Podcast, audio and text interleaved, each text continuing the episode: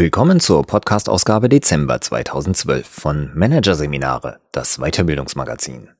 Die Zukunft der Arbeitswelt. Im Dazwischen von Silvia Jumpertz. Was bringt uns die Arbeitswelt von morgen? Eine Flexibilität, die Unternehmen auf dem Weltmarkt zwar agil hält, aber den Menschen Angst macht und Leistung letztlich kappt?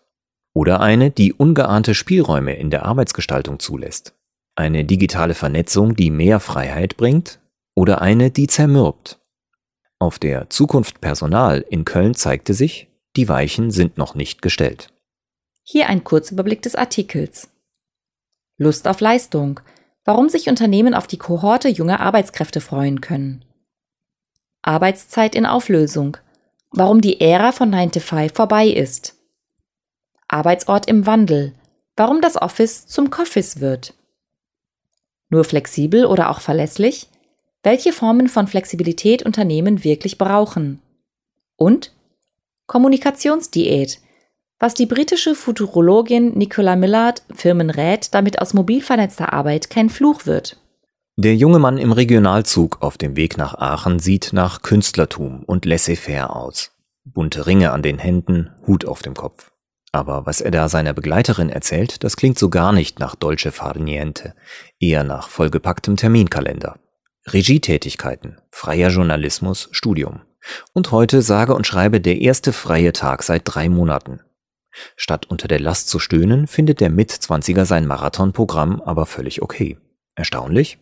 Nicht, wenn man am 25. September 2012 zufällig im selben Zug saß, von der Messe Zukunft Personal in Köln kam und kaum zwei Stunden zuvor den Vortrag von Horst W. Opaschowski gehört hatte.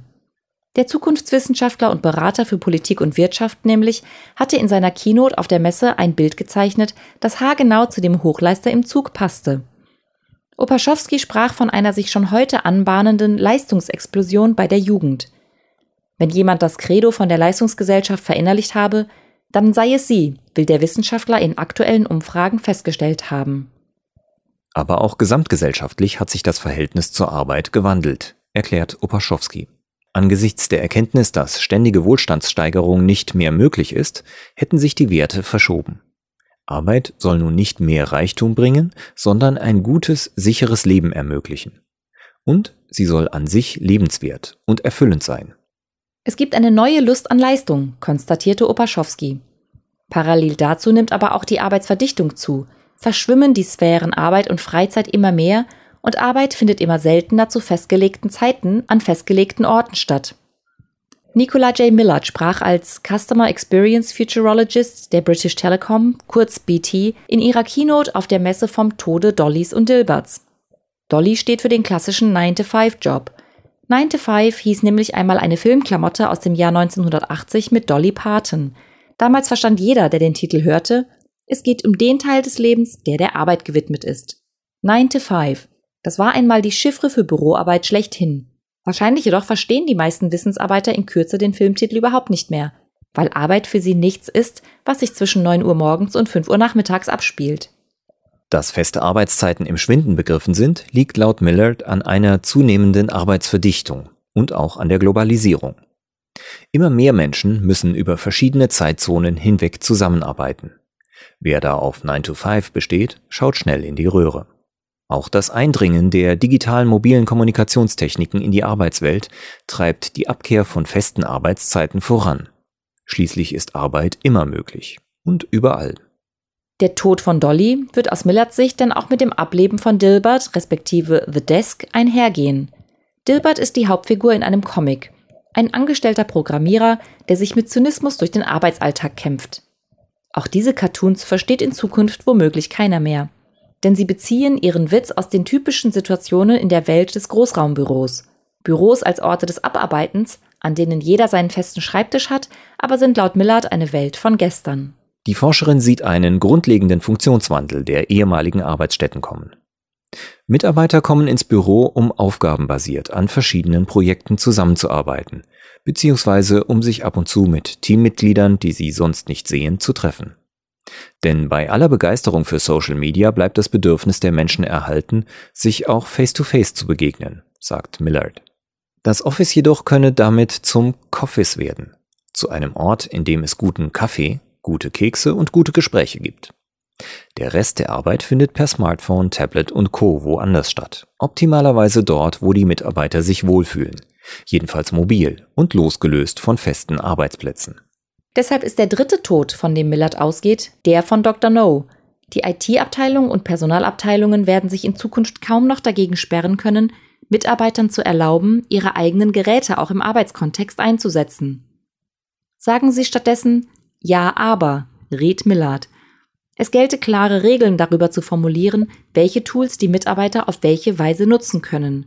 Auch sichere Clouds und Enterprise App Stores könnten weiterhelfen. Bei der British Telecom etwa arbeiten die Ingenieure schon mit so einem firmeneigenen App Store. Millards persönlicher Champion? Die App Find My Team. Damit lässt sich anzeigen, ob gerade Personen aus dem eigenen Team im Office sind, mit denen man zum Beispiel einen Kaffee trinken könnte.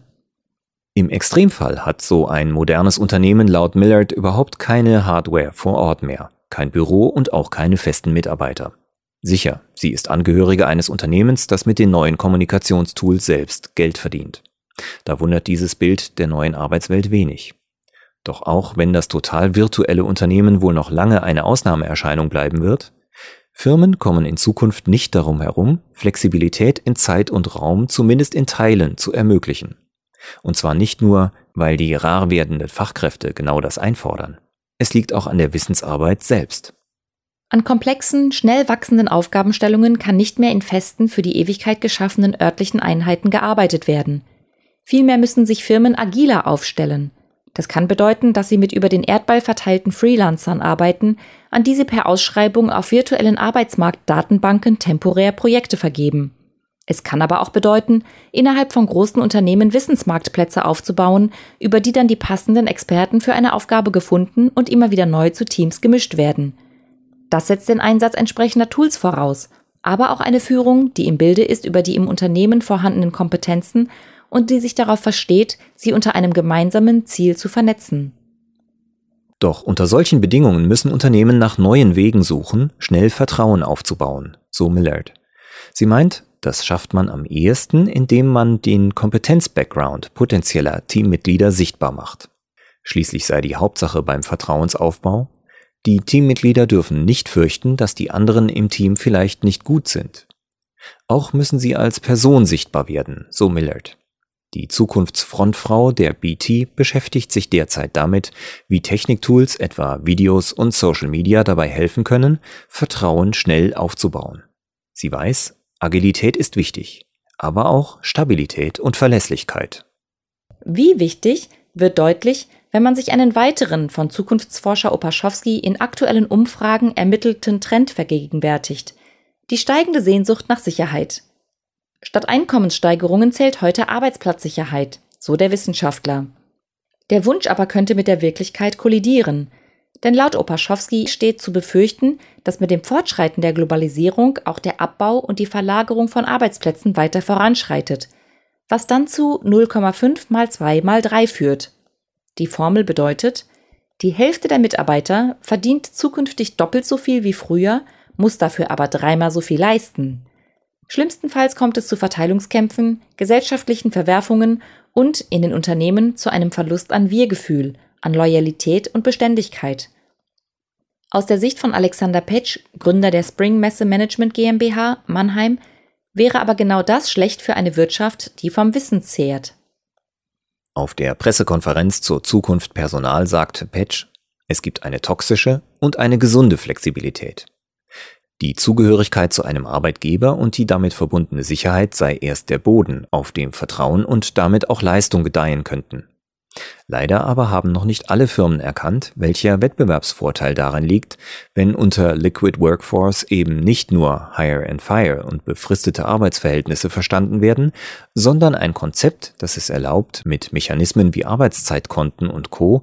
auch in Krisenzeiten alle an Bord zu halten.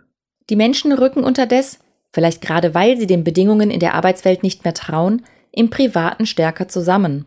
Auch dies war einer der Zukunftstrends, die Opaschowski in seiner Keynote umriss. Werte wie Familie und soziale Beziehungen werden wieder hochgehalten, auch von den Jüngeren. Das freilich kollidiert mit einer Arbeitswelt, die kein 9 to 5 mehr kennt, sondern, nicht zuletzt dank Smartphone und Co., potenzielle Dauerpräsenz. Wie damit umzugehen ist, war ein Dauerthema auf der Messe. Eigentlich könnten sich die Unternehmen ja freuen. Ihnen wächst eine Kohorte von Mitarbeitern zu, die das Konzept der Leistungsgesellschaft mit der Muttermilch aufgesogen hat, die bereit ist, keinen scharfen Trennstrich zwischen Freizeit und Arbeitszeit zu ziehen, die daran gewöhnt ist, vernetzt zu sein und somit eines der wichtigsten in Zukunft benötigten Talente mitbringt, das Talent zur Zusammenarbeit. Wie die Gründerin der Genfer Kommunikationsagentur Resonance, Geneviève Morin, in ihrer Keynote betonte, beruhen die Märkte von morgen schließlich hauptsächlich auf Verbindungen und auf Kommunikation. Daher brauchen Firmen, so Morin, zukünftig kaum etwas so sehr wie Netzwerkkompetenzen. Aber bislang verfahren viele Unternehmen höchst unklug mit den dringend benötigten Potenzialen, die ihre Mitarbeiter, vor allem die Jüngeren, glücklicherweise schon mitbringen. Sie haben zum Beispiel noch keine Wege gefunden, gut damit umzugehen, dass es für immer mehr Mitarbeiter völlig normal ist, ständig online und damit always available zu sein. Gerade die jüngere Generation kennt es nicht mehr anders und will es auch gar nicht anders. Wer aber daran gewöhnt ist, für Freunde und Bekannte always available zu sein, der ist es schnell auch für den Chef. Schickt der sonntags eine SMS, ist die Versuchung groß, darauf zu antworten. Das liegt schon daran, dass der Mensch psychologisch so gepolt ist. Millard erklärt es so. Wir lieben Neuigkeiten. Deshalb fällt es uns schwer, das Smartphone abzuschalten oder nicht darauf zu reagieren. So finden wir uns schon morgens nach dem Aufwachen mit dem BlackBerry im Bett wieder. Für Führungskräfte ist es natürlich verführerisch, das zum eigenen Vorteil auszureizen. Und Mitarbeiter neigen dazu, bei dem Spiel mitzumachen, weil die festen Büroarbeitszeiten weg sind, der Chef sie nicht sehen kann und sie daher das Bedürfnis haben, per Virtual FaceTime Präsenz zu demonstrieren. Doch Dauerpräsenz bringt letztlich mehr Probleme als Vorteile. Zum einen sinkt, so Millard, die Produktivität, wenn ständige Unterbrechungen den Arbeitsalltag beherrschen. Zum anderen kann das Einbrechen der Arbeit ins Privatleben, wenn es denn sämtliche Grenzen überschreitet, zum Burnout führen.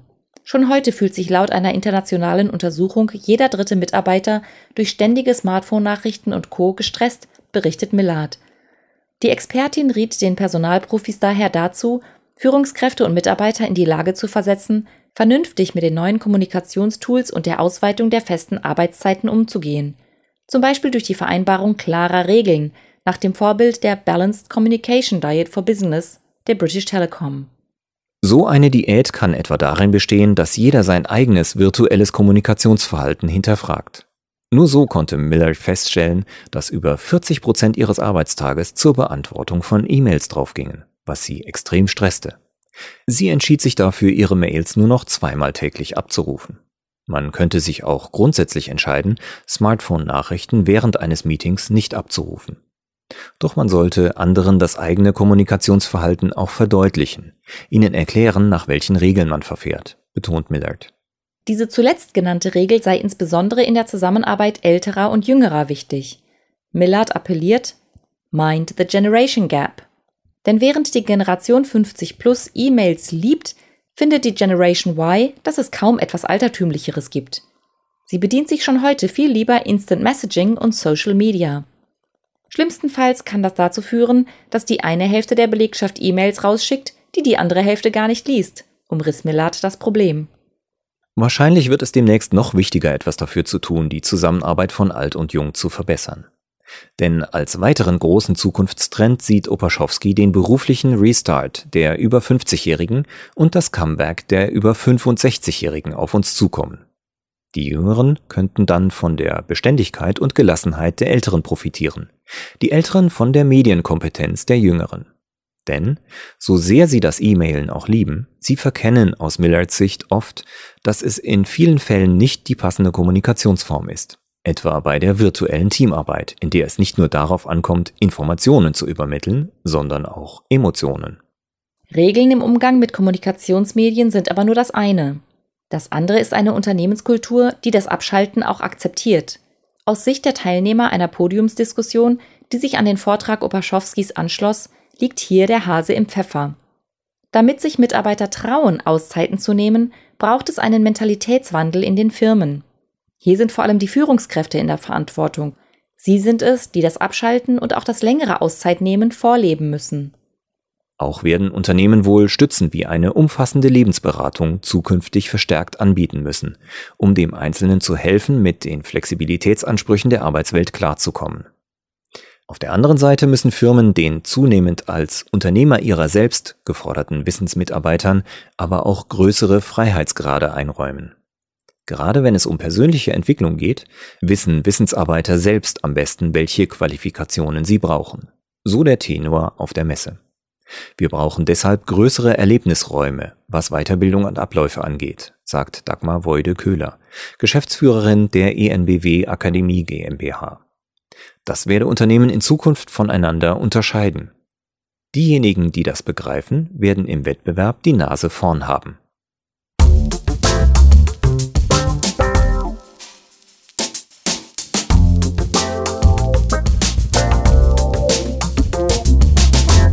Das war der Podcast von Managerseminare, das Weiterbildungsmagazin. Ausgabe Dezember 2012. Dieser Podcast wird Ihnen präsentiert von www.konkurrenzberater.de. Konkurrenzanalyse als Navigationssystem für den Wettbewerb. Übrigens, immer mehr mittelständische Unternehmen investieren in eine professionelle und systematische Wettbewerbsbeobachtung und sind dadurch schneller am Markt, machen mehr Umsatz, kommunizieren klarer. Mehr Informationen, Beratungs- und Trainingsangebote zum Thema Konkurrenzanalyse finden Sie unter www.konkurrenzberater.de. de